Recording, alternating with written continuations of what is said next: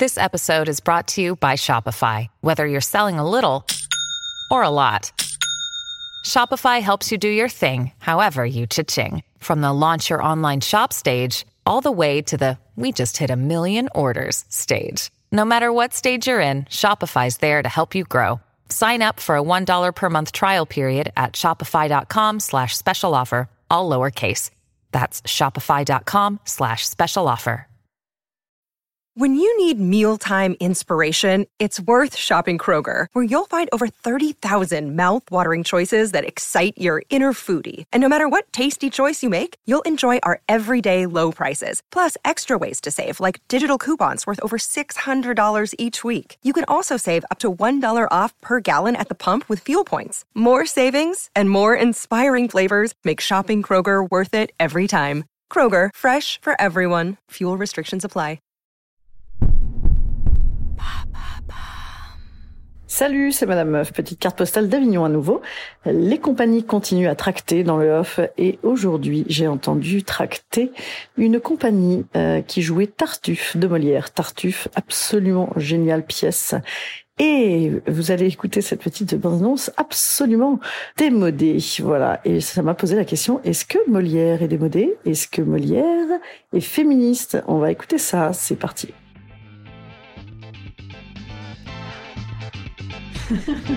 Salut, c'est Madame Meuf. Et bam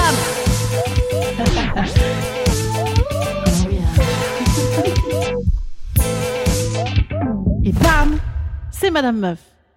Alors, ce qui fait le charme d'Avignon, évidemment, quand vous vous baladez euh, en festivalier euh, touriste, c'est euh, les compagnies qui tractent leurs spectacles et donc pour certaines qui font des parades animées comme celle-ci que on va écouter, Tartuffe de Molière. Votre père Je vais donner pour vous ma parole à Valère. Mais outre qu'à jouer et qu'il est en claque, je le soupçonne encore d'être un peu libertin. Je ne remarque point qu'il hante les églises. Oh, voulez-vous qu'il y court à vos heures précises, comme ceux qui y vont, que pour être aperçu? Je ne demande pas votre avis là-dessus. Soit, mais nous disons mots, je n'en pense pas moi Oh, c'est- si tu veux, mais applique tes soins ne m'ont point parlé.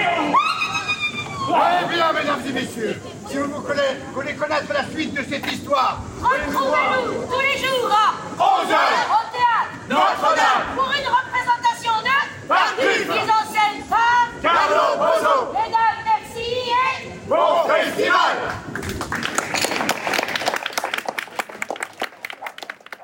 Alors Tartuffe de Molière, moi je l'ai lu et je l'ai relu. Et Tartuffe de Molière, surtout, je l'ai vu dans des mises en scène fabuleuses avec Michel Esco. Il n'y a que moi qui l'ai vu certainement, mais c'est pas grave, c'était fabuleux. Au bon, hein, de toute façon, ça vous fait de belles jambes puisque le principe du théâtre étant un art vivant, vous ne pourrez pas le revoir. Dommage. C'est pour ça qu'il faut aller voir les spectacles, n'est-ce pas? Eh bien, Tartuffe, c'est une pièce ultra moderne, ultra dénonciatrice, ultra anticléricale. Et comment peut-on en faire, du coup, encore ces cris euh, sans nuance? Je ne sais pas. Bon, c'est la vie. En tout cas, ça m'a rappelé que euh, le texte de Molière, si on revient dedans, est-ce qu'il est féministe ou pas? Ah, ah, ah, Il y a gros débat là-dessus. Il y a gros débat. L'autre jour, j'ai discuté avec une petite jeune comédienne qui jouait les femmes savantes. Et je lui dit, tiens, tiens, tiens, on va faire un podcast sur le féminisme de Molière. Elle m'a dit, oh, non, les femmes savantes, c'est pas gagné.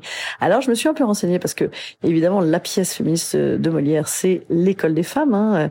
Un homme qui est tellement jaloux qu'il enferme sa femme dans un donjon et qu'il essaye de lui édicter des codes et des règles de bonne conduite qui sont tellement violents qu'évidemment, ça dessert ce propos patriarcal. Et donc, c'est une pièce, voilà, annoncée vraiment très officiellement comme féministe de Molière. Mais les femmes savantes, c'est un petit peu l'inverse. Hein. Elles sont toutes complètement cons et connes, même d'ailleurs, car il s'agit de femmes pas que, pas que, pas que, parce que finalement vous avez également la boniche, hein, la petite boniche, qui en fait pète les plombs et qui prend de tels termes ultra forts que forcément c'est tellement ironique que ça ne peut vouloir dire que l'inverse. Voilà. Après, c'est comme tout. Hein, si on sort les citations de Molière out of the blue, euh, vous allez entendre des choses pas possibles. Hein, euh, sur les femmes qui sont des animaux, les femmes euh, qui ne méritent pas l'égalité, les femmes. Voilà. Ce qu'il faut les extraire du contexte, toujours ce même débat? Qu'est-ce qu'on fait de ces écrits d'un autre temps qui traversent ces époques hein? Là, on est quand même sur du Molière, on est quand même sur un des plus grands écrivains français. Eh ben, ça traverse ces époques, en vérité. Parce que Molière, il vivait avec sa troupe, avec les comédiennes, euh, les comédiennes qui étaient tout de même à l'époque à la limite de la tepu, hein, en tout cas dans des conditions sociales euh, très dégradées. Et donc, il respectait ces femmes, il écrivait pour elles. Donc, je pense qu'effectivement, il est de bonne aloi de réinterpréter Molière par des mises en scène modernes, comme celles que vous pouvez voir à l'Odéon. Non, je n'ai pas d'action, mais vraiment, dès que vous entendez ça, allez-y, courez-y. J'y avais vu une école des femmes euh, très récente où les mecs en prennent plein la poire de leur vanité, de leur certitude et de leur statut. Voilà, écoutez, donc peut-être que ce sera pas ce Molière-là hein, euh, qu'il faudra aller voir avec euh, des gens qui se buglent dessus à l'ancienne, comme si on était dans un tripot. Mais continuez à lire Molière, c'est formidable. Et évidemment Racine, ça n'a aucun rapport. Allez, moi je vous dis à demain. Demain, nouvelle petite carte postale d'Avignon. Salut, salut.